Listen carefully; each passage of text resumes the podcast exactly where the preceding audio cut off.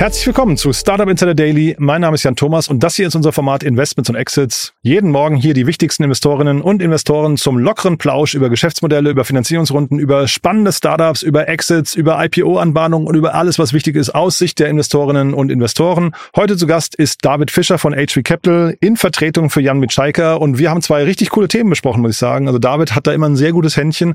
Zwei Nachhaltigkeitsthemen, die sich nahtlos einfügen in das Thema, was wir letztes Mal zusammen besprochen haben, nämlich Patagonia. Aber dazu dann gleich mehr von David Fischer von HV Capital.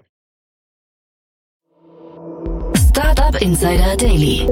Investments und Exits. Ich freue mich sehr. David Fischer ist wieder hier von HV Capital. Hallo David. Hi Jan, äh, ja, vielen Dank, dass ich wieder hier sein darf und äh, unseren Jan hoffentlich gebührend vertreten kann. Ja, das machst du doch immer. Ne? Wir haben ja, ich glaube, vor anderthalb Monaten ungefähr miteinander gesprochen.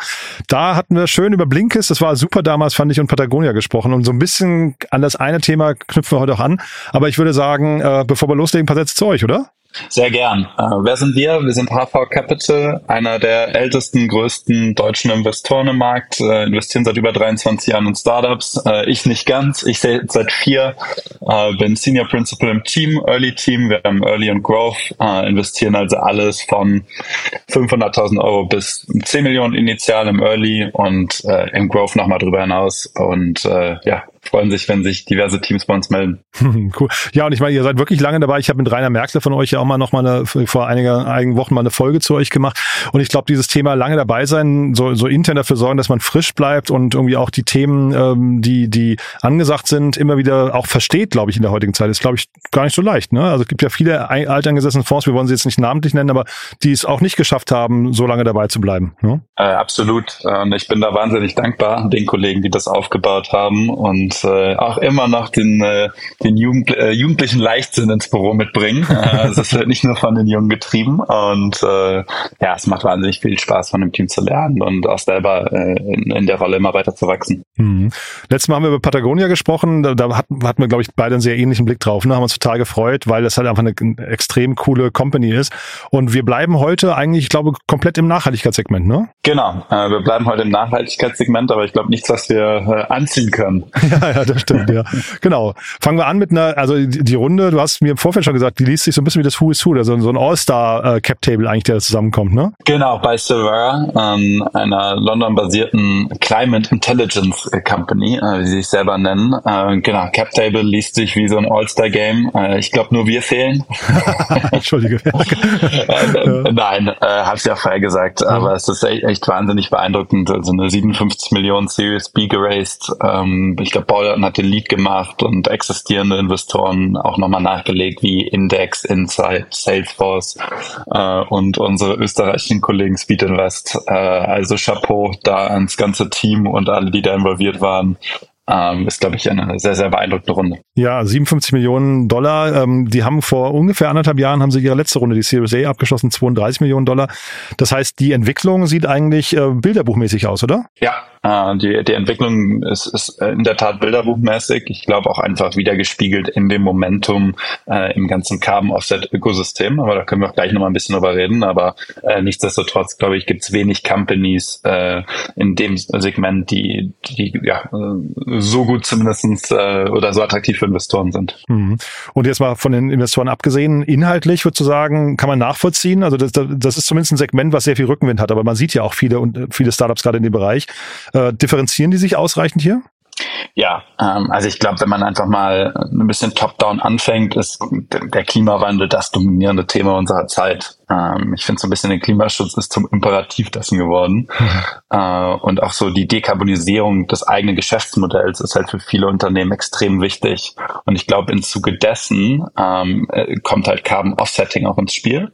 Und da dann Silvera. Also Silvera spezialisiert sich auf die Beurteilung von Klimaschutzprojekten mit Hilfe von Geodaten. Ähm, so, und das dann mit methodischem Fachwissen. Äh, und das äh, hat dann einfach der ganze Rattenschatz, wenn man sich das anschaut. Ähm, also die ganzen Player im Offset-Markt ähm, brauchen eine gewisse Qualitätsstandards und diesen Standards ähm, ja, setzt dann ein Silver. Und dieser Offsetting-Markt ähm, ist auch, glaube ich, deswegen ähm, sagen wir so, so attraktiv, weil er momentan noch sehr intransparent ist. Ne? Da, da ähm, gibt auch, glaube ich, relativ viele, ich sag mal, so ein bisschen dubiosere Gestalten und Unternehmen, die sich da tummeln, ähm, deren Leistungsversprechen nicht ganz klar ist. Ne? Wo momentan äh, geht es für viele Startups oder für viele Unternehmen eigentlich nur darum, einen Stempel zu vergeben, damit man zeigen kann, man macht Offsetting, aber ob das dann wirklich einen Impact hat und ob das wirklich seriöse Projekte waren äh, oder sind, das weiß man manchmal gar nicht, ne? Das stimmt. Äh, ich glaube, das ist so ein bisschen so die, hm, ja, wie kann man es nennen, Professionalisierung des Marktes. Also ich glaube, für viele ist erstmal im ersten Schritt war es wichtig, überhaupt was zu tun.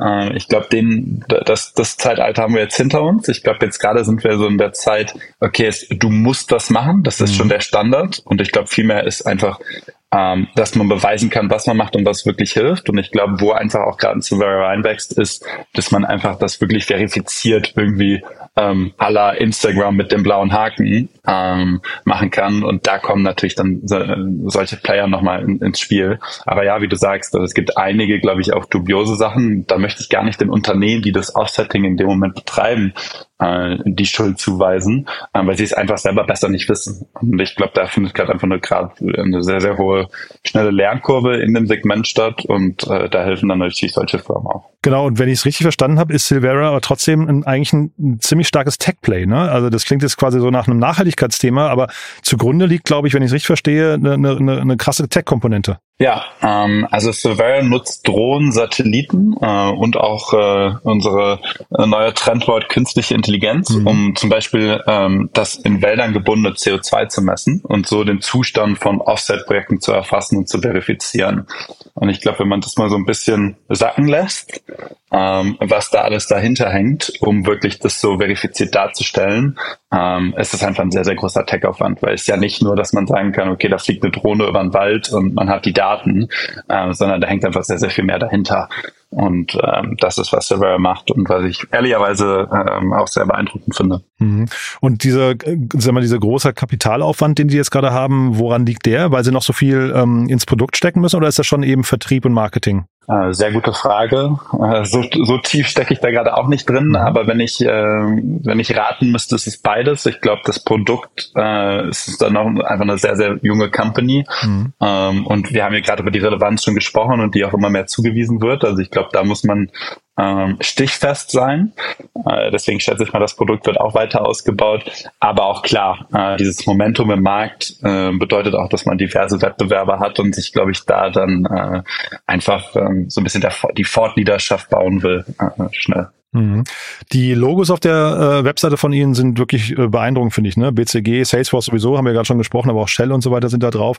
Also große Namen schon, das World Economic Forum auch. Aber ähm, ich habe mich gefragt, ist das hinterher so eine, ein Subscription-Modell oder müssen die quasi ähm, Projekt für Projekt akquirieren? Weil mir geht es so ein bisschen drum, wie tief sind die dann, wenn sie einmal so einen Kunden gewonnen haben, wie tief sind die verankert? Ja, ähm, gute Frage. Ich würde fast schätzen, ehrlicherweise, obwohl das nicht so äh, investorenfreundliche Sprache ist, eher projektbasiert. Mhm. Ähm, ich kann mir nicht vorstellen, dass man da ähm, ja da, äh, schon tiefen integriert in einem BCG ist. Ähm, wird jetzt auch meiner Meinung nach wenig mhm. Sinn ergeben für für so ein für eine von der Beratung her. Ähm, aber nichtsdestotrotz, ich glaube, die Projekte haben einfach eine gewisse Relevanz und auch eine Größe und ich glaube, da ist es einfach dann super spannend. Ja, es könnte vielleicht auch sein, Usage-basiert, ne? Das ist dann halt auch, also projektbasiert ist ja ein bisschen ähnlich, aber genau. dass, dass man vielleicht ja. eben sogar Datenpunkte, so wie bei AI oder sowas, Berechnungsgrundlagen eben hat und vielleicht dann dadurch ein bisschen tiefer schon reinkommt in die Unternehmen. Ja, absolut. Ähm, und es ist ja auch dann, ich glaube, wenn man einmal die Daten hat, ist ja nicht, dass man die dann praktisch jahrelang benutzen kann als Unternehmen, sondern mhm. das sind ja Echtzeitdaten, die mhm. Server bereitstellt. Also ich glaube dann für die Projekte, die man dann schon hat, äh, hat man, glaube ich, auch einen relativ guten Login. Mhm. Ähm, so stelle ich mir das zumindest vor. Ja, ich äh, sehe es nur bei uns so, wir probieren halt mit ChatGPT rum, dann guckst du aber auch alles, was dann irgendwie so links und rechts mal angeboten wird, jetzt gerade an neuen Tools, guckst du halt eben auch an. Und das könnte natürlich dazu führen, dass du flüchtig wirst, ne? Und dann irgendwie irgendwo anders hängen bleibst. Deswegen frage ich gerade, ob das hier vielleicht auch passieren kann oder ob man schafft, schon so tief reinzukommen, weil hinterher ist es ja wahrscheinlich das beste Produkt, das gewinnen wird, ne? Das stimmt. Ich glaube nur, der Unterschied ist das natürlich auf einer Konsumentenebene wie in ChatGPT. Das kannst du einfach ein bisschen mit rumprobieren und dann willst du was anderes testen. Und mhm. ich glaube, äh, dann nimmst du einfach das in Anführungszeichen beste Produkt.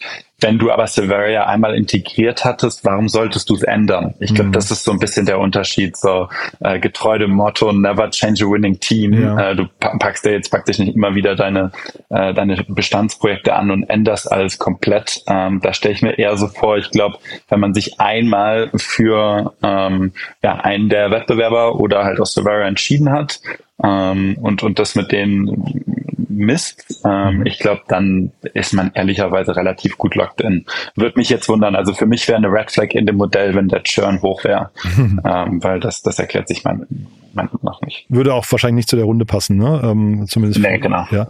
Aber du, äh, trotzdem nochmal, ich verstehe, die erheben die Daten alle selbst. Ne? Du hast von Drohnen gesprochen und anderen Sensoren.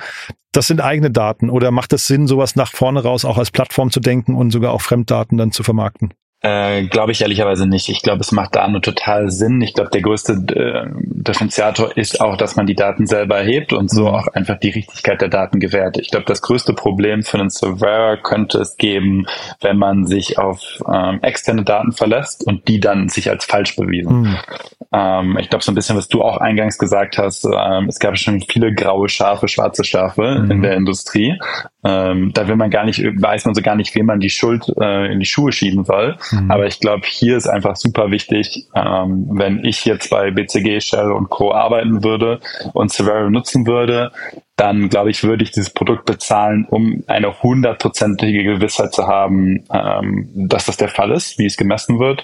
Und ich glaube, das kann auch ein Severa nur äh, in dem Ausmaß machen, wenn sie die Daten selber erheben. Ich glaube, die Daten und die Datenerhebung ist auch hier der Kern des Modells und was es so powerful macht und auch für mich die Runde äh, ehrlicherweise beschreibt mhm. oder erklärt. Mit mit welchem, mit welcher Branche, mit welchem, mit welchen Tools könnte man das eigentlich vergleichen? Ist das dann so ein Similar Web oder sowas, also so irgendwie Analytics Tools oder äh, reden wir hier eher in Richtung, ich weiß gar nicht, äh, so so Schufa, Kreditscoring oder was würdest du sagen, sind so die die vergleichbaren Modelle, damit man sich auch mal so ein Gefühl dafür erarbeiten kann, wie groß sowas werden kann? Ja, also ich würde eher in, in die Infrastruktur gehen, also wirklich dann auch in Credit Scoring, ähm, also auch in, in Richtung Schufa schauen äh, weil es einfach nochmal eine andere Relevanz hat als ein Similar Web. Ein Similar mhm. Web ist ja wirklich nur ein reiner Vergleich, eine reine Vergleichsplattform. Mhm. Ähm, auch eine gewisse Relevanz, äh, möchte ich jetzt gar nicht äh, unterschlagen, aber ähm, auf, aufgrund von der Schufa baust du ja praktisch dein Geschäftsmodelle auf mhm. oder sicherst ja dich ab zumindest. Und ich glaube, so würde ich das auch sehen. Ich glaube, wenn wir fünf Jahre weiter denken, ist es halt nicht mehr der Standard ähm, Offsetting, sondern ich glaube, dass wir dann wirklich so tief verankert sind, dass du eigentlich so Net Zero Modelle fährst als Unternehmen. Also du hast gar keine Reduktionsstrategien mehr, sondern du fährst eigentlich und nicht mehr auf Kompensation setzen, sondern dass du von Anfang an eigentlich ein Net Zero produzierst.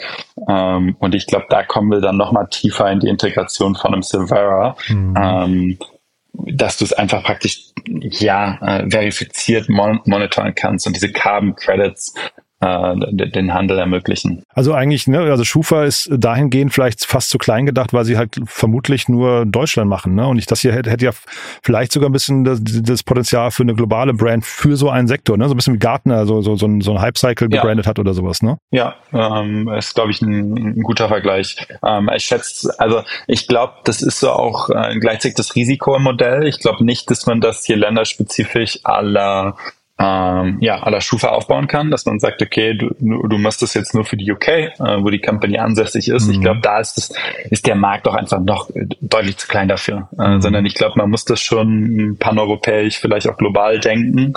Ähm, und das ist natürlich so, so schön, wie sich das anhört für einen Investor. Ich glaube auch so das gleiche Nightmare ist es für ein, äh, für, für, ein Team vom Start. Ähm, aber genau, so würde ich es ein bisschen, ein bisschen sehen. Ja, deswegen hatte ich genau gefragt vorhin, ob die auch äh, quasi das als Plattform öffnen müssen müssen für andere Datenanbieter, weil das kommt mir halt, also die, also die Welt zu vermessen, klingt nach einem dicken Brett, ne? Ja, ja das stimmt. Ja. Naja, bleiben wir mal dran. Also spannende Runde auf jeden Fall. Ähm, siehst du irgendwelche Risiken noch, außer dass es irgendwie komplex ist und, und viel Arbeit? Oh, ja, komplex, viel Arbeit. Ich glaube, viel Wettbewerb, ehrlicherweise. Mhm. Ähm, positiv wie negativ, viel Momentum im Space und dass man, glaube ich, auch nicht weiß genau, wo sich der Markt ein bisschen hinentwickelt. Ähm, mhm. Ich glaube, das, was ich gesagt habe, ist aber auch nur meine Theorie. Ähm, ich glaube, da, da gibt's viele verschiedene und ich glaube auch einfach als Modell da relevant zu bleiben, ähm, ist wäre für mich so die große, ähm, die große Krux, äh, das große Fragezeichen. Hm. Cool. Dann gehen wir mal zum zweiten Thema. Du hast ja noch eins mitgebracht. Das bleibt dann, wir haben ja letztes Mal über Fashion gesprochen, da sind wir jetzt, glaube ich, größtenteils wieder im Fashion-Bereich äh, und wir bleiben vor allem im, Nach im Nachhaltigkeitssegment, ne? Genau, ähm, finde ich sehr, sehr spannend. Insbesondere, wir haben ja auch beim letzten Mal über Patagonia gesprochen und jetzt über Arrive Recommerce. Ähm, ist ein amerikanisches Unternehmen, sitzen relativ weit weg im Silicon Valley, aber haben gerade 16 Millionen geraced. Äh, und ich finde das Modell einfach sehr, sehr spannend, äh, die sich auf den kompletten Recommerce äh, fokussieren. Ähm, und genau, freue ich mich jetzt ein bisschen was darüber zu sprechen. ja, ich habe gerade diese Woche ähm, die neueste Folge gehört von dem äh, Rabbit Hole Podcast von UMR zur, zur Samba Story und da sehr schön irgendwie in einem halbguten Englisch erklärt Oliver Samba, dass ähm, Fashion zumindest ein Bereich ist, der immer geht, weil Leute niemals nackt rumlaufen wollen. Da, das, das passt irgendwie ganz schön hier, finde ich. Kann man sehr empfehlen, den, den, Podcast, falls du noch nicht gehört hast oder auch die Hörerinnen und Hörer unbedingt mal reinhören. UMR Rabbit Hole Samba Story. Äh, ja, ähm, ich, ich freue mich auch die ganze Zeit über die Folgen. Ich meine, ich kenne ja so ein bisschen äh, die, die Story aus dem äh, HV-Kosmos und das dann jetzt auch äh, da dann nochmal zu hören und äh, aufgearbeitet, äh, ja, äh, kann ich auch nur empfehlen. Total. Äh, ist, ist äh, mein neuer Lauf-Podcast neben deinem. ja, hatte ich neulich mit Jan Czajka auch schon, der taucht nämlich sogar namentlich da auf. Ne? Haben wir beim letzten Mal, als er hier war, kurz drüber gesprochen. Äh, Hitflip war das, ne? Oder Hitme Hitmeister? Ich weiß gar nicht mehr genau. Eins von beiden. Äh, genau, ja, genau. Ne? Wo er da als Kunde dabei war. Aber lass uns mal reinsteigen, das, was du mitgebracht hast. Arrive Recommerce, ähm, nicht zu verwechseln mit dem deutschen Arrive. Da, da gibt's äh, möglicherweise dann Leute, die, die die beiden zusammenschmeißen. Hier geht's um Recommerce. Genau, hier geht's um Recommerce und eine Company, die, die ehrlicherweise auch da im Nachhaltigkeitssegment zu bleiben, ein, ein Riesenproblem des kompletten E-Commerce-Handels äh, angehen wollen. Ähm, ich habe mal so ein paar Zahlen rausgesucht. Ich glaube, alleine das Retailer äh, letztes Jahr 816 Milliarden in Sales verloren haben wegen Returns, hm. ähm, weil du Returns dann praktisch ja nicht mehr als neue Ware verkaufen kannst äh, und oftmals die die Ware dann, ja, ehrlicherweise, so, so, so traurig wie das klingt, einfach vernichtet wird. Mhm. Ähm, und das ist einfach ein Team, was das angehen will. Äh, und ich finde, es gibt einige, einige Competitor-Wettbewerber jetzt auch schon in Europa, aber ich fand so ein bisschen, das ist so der amerikanische Vorreiter und wo es ehrlicherweise noch kein anderer ähm, in, in den Zeitraum jetzt geschafft hat, so relevant zu werden. Ähm, und ich verfolge die Company schon was länger und, und finde es einfach sehr, sehr spannend. Ähm, weil man muss sich das so vorstellen, äh, wenn man jetzt äh, bei einer unserer Portfoliofirmen äh, wie Zalando was bestellt, das aufreißt und dann Zalando dann zurückschickt, schickt, hängt da ein riesen Rattenschwanz für die Firma dran, ähm, dass sie es wieder verkaufen können. Und äh, insbesondere, wenn das Produkt irgendwie äh, da mal anprobiert wurde, getragen wurde und vielleicht sogar der Tag abgerissen wurde, mhm. ähm, ist de facto nicht mehr möglich, das als Neuware zu verkaufen. Ähm, und was die Company macht, sie würde auf der Website dann einen Button einrichten, wo man sagt, hey, ähm, kauf das Produkt doch im fast so gut wie neuen Zustand. Mhm. Ich glaube, alle kennen das so ein bisschen von einem Amazon in Deutschland, ähm, äh, die das auch anbieten. Ähm, wenn man dann so Mangelware, B-Ware, kann man da oftmals dann äh, auch kaufen und ein bisschen vergünstigter und, und die bilden das halt für einen breiten E-Commerce-Markt an. Und ähm, kümmern sich dann auch selber komplett um die Retourhandling, äh, haben ihre eigenen Lager, von denen die das raus verschicken. Also es ist ein wahnsinnig komplexes Modell. Ich frage mich auch immer, ob das wirklich ein VC-Modell ist, aber was ich extrem spannend finde, ist einfach sehr relevant äh, für die heutige Zeit und auch aus Nachhaltigkeitsperspektive ein, ein super, super spannendes Modell. Mhm, total. Und kein VC-Modell meinst du, weil es eher so ein reines Service-Modell ist, was aus dem Cashflow wachsen kann, wo eigentlich gar nicht so die Komplexität oder die Investments vor allem, die Investment, der Investmentbedarf gar nicht gegeben gegeben ist, ja? Genau, äh, das, das erschließt sich mir da manchmal noch nicht. Ähm, und auch einfach die Frage ist, wie groß kann so ein Modell werden, weil wie gerade schon gesagt, ich glaube, Amazon äh, bildet das mittlerweile sehr, sehr gut selbst ab. Äh, bei einem Zalando bin ich mir ehrlicherweise gerade unsicher. und ich glaube, es ist dann eher für diesen Long Midtail relevant, der aus Nachhaltigkeitsperspektive natürlich wahnsinnig relevant ist. Ähm, aus Investorenseite ist es natürlich immer schwierig, äh, aus, aus Churn-Perspektive und auch einfach auf, auf Marktgröße. Wie rechnet man dann so einen Markt und wie groß muss so eine Company werden, dass sie für, für einen Fund relevant ist? Mhm. Ähm, und da bin ich immer, äh, bin ich da immer sehr ehrlich und auch wenn ich mit, mit, mit Teams hierzulande rede, ich glaube, Aid Returns äh, ist eine Company, die in einem ähnlichen Segment ist, die mir da hängen geblieben ist bisher, finde ich die Modelle wahnsinnig sinnvoll und mhm. auch echt spannend. Ähm, nur glaube ich, oder hätte ich da oft die Sorge, dass sich Gründer das so ein bisschen verbauen, ähm, aus dem eigenen Cashflow zu finanzieren und einfach auch relevante Companies zu bauen, wenn sie dann VCs dran an, an Bord nehmen. Ja, klingt so ein bisschen nach diesem Thema, was wir immer wieder mal haben, Produkt oder Feature, ne? Oder auch Company. Also da, das klingt fast so nach einem kleinen Feature, was irgendwie so ein Zalando, wenn es wirklich einen Bedarf gibt oder politischen Druck vielleicht auch oder so, äh, eigentlich auch schnell selbst bauen kann, oder? Genau. Äh, ja, ich weiß nicht, wie schnell sie das selber bauen können, ehrlicherweise. Ich glaube schon, dass da, wie gesagt, also die Komplexität dahinter und dann nicht den Fokus auf dein Main-Business zu verlieren, ist schon gegeben und auch mhm. für einen Zalando.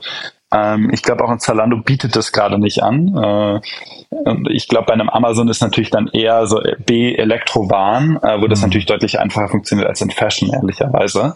Ähm, und dann einfach wahrscheinlich der Fernseher immer noch genauso gut funktioniert, aber halt nicht im Originalkarton ankommt. Und sobald der hier an der Wand hängt, würde ich mal gerne einen wissen, den da noch interessiert, in was für ein Karton dieser Fernseher angekommen ist. Mhm. Äh, so banal wie das klingt.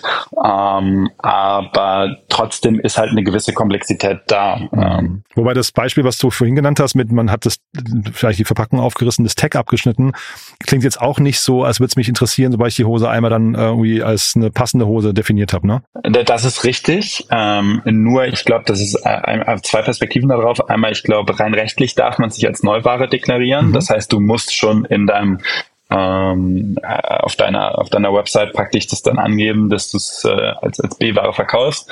Und ich glaube, so ein bisschen kaufst du dann die Katze im Sack, so blöd wie das klingt. Ich glaube, bei Fashion ist es, wenn ich das nicht weiß, äh, kann das sehr viel sein. Da kann das der Tag-Up sein, da kann aber auch irgendwie die Kordel abgerissen sein. Und ich mhm. glaube, wenn du so weit gehst, dass du das dann auch alles noch erklärst, erläuterst, ähm, lohnt sich fast ehrlicherweise für viele wahrscheinlich gar nicht mehr. So so, so doof wie das klingt. Ähm, versus das natürlich natürlich bei, wie gesagt, bei Amazon bei vielen Produkten einfach deutlich einfacher abbilden kann oder wahrscheinlich ehrlicherweise auch Mediamarkt Saturn und wie sie alle heißen. Mhm. Ähm, da glaube ich, würde ich als, ähm, wenn ich ein, eine ähnliche Firma wäre in, in Europa, würde ich, glaube ich, die jetzt mal angehen und sagen, mhm. hey, äh, das macht doch für euch auch Sinn. Total. Also ich glaube, wie gesagt, äh, sag mal, insgesamt von der Nachhaltigkeit, von dem, vom Zeitgeist, Zeitgeist her wünschen wir uns, glaube ich, beide, dass das ein Thema ist, was irgendwie sich durchsetzt.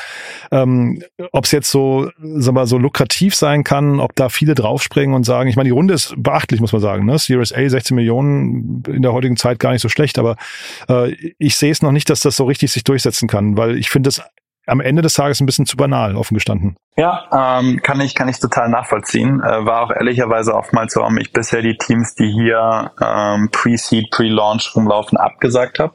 Ähm, nur trotzdem will ich da jeden ermutigen, äh, in, in dem Bereich sich anzuschauen, weil ich glaube dann doch, äh, ich glaube, wenn einer es wirklich schafft und da dann auch eine Brand aufbaut, ähm, die mit der dann die E-Commerce zusammenarbeiten wollen oder fast schon müssen, mhm. ähm, ist dann glaube ich eher eher dieses Brand als Tech-Play ehrlicherweise. Ja.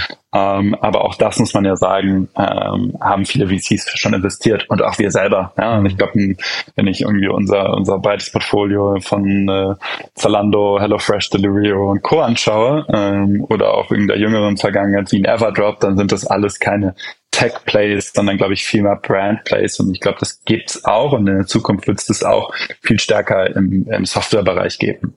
Äh, dass, dass nicht die beste Software gewinnt, sondern die Software mit der besten Brand. Äh, man sieht's ja auch schon ehrlicherweise an dem Salesforce, SAP und Co.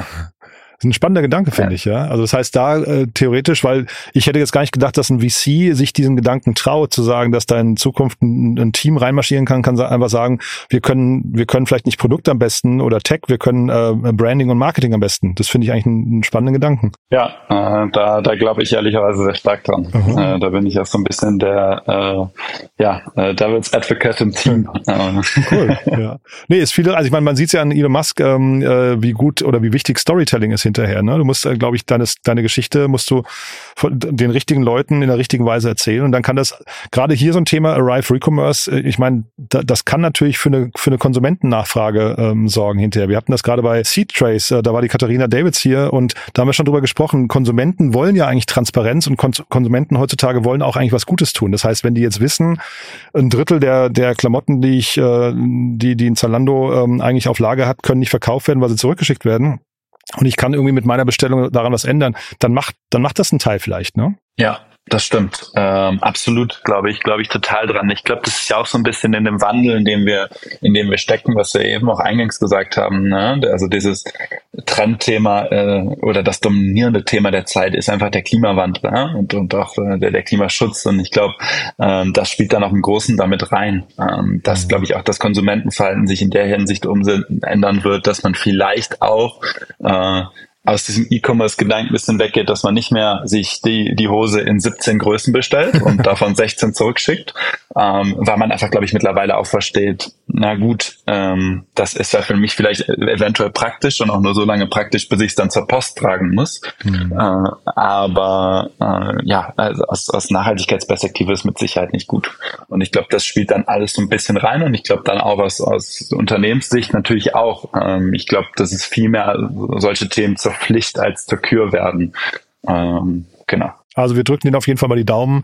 Äh, ich höre raus, für solche Themen hast du zumindest ein Herz. Die hätten es jetzt vielleicht bei dir schwer gehabt, ne? aber wer darf sich bei dir melden? Äh, alle dürfen sich bei mir melden. ja. Also ich glaube, äh, ja, man, man, hört es raus, dass ich dafür eine gewisse Passion habe, ähm, aber mein Portfolio ist sehr, sehr breit. B2B-Marktplätze, Softwarefirmen, äh, D2C-Brands, ähm, also ein breites Portfolio und dementsprechend dürfen sich auch, äh, darf sich jeder, jeder bei mir melden, der glaubt, dass er äh, mit VC-Funding nächste Stufe erreichen kann, dem sein Modell das Sinn macht. Äh, was ich nämlich auch äh, kein Befürworter von bin, ist, dass alle Teams Funding brauchen.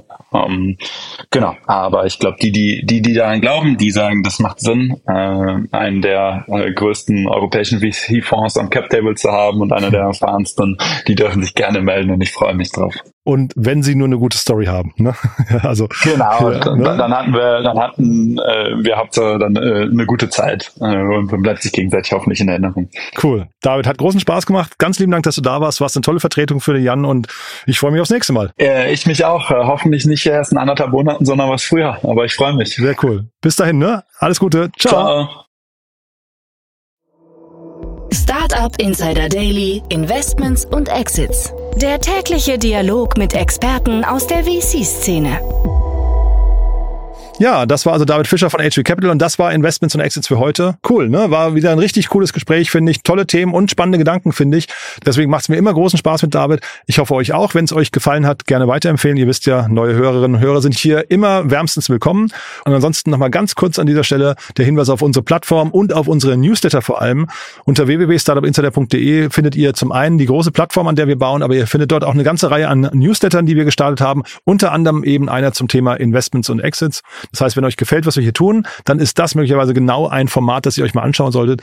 Den findet ihr dann im Bereich Newsletter mit allen anderen Newslettern, die wir gestartet haben, unter anderem zum Thema Climate Tech, passt auch wundervoll zum Thema hier, oder auch AI. Auch das, ihr habt es gerade gehört, ist das Thema der Stunde. Also zu all diesen Themen und natürlich unseren Daily und Weekly, also die besten Zusammenfassungen der Nachrichten der Startup-Szene. All das findet ihr unter www.startupinsider.de im Newsletter-Bereich. So, das war's von mir. Euch einen tollen Tag. Wir hören uns vielleicht nachher nochmal wieder und falls nicht nachher, ja, dann hoffentlich spätestens morgen. Bis dahin alles Gute. Ciao, ciao.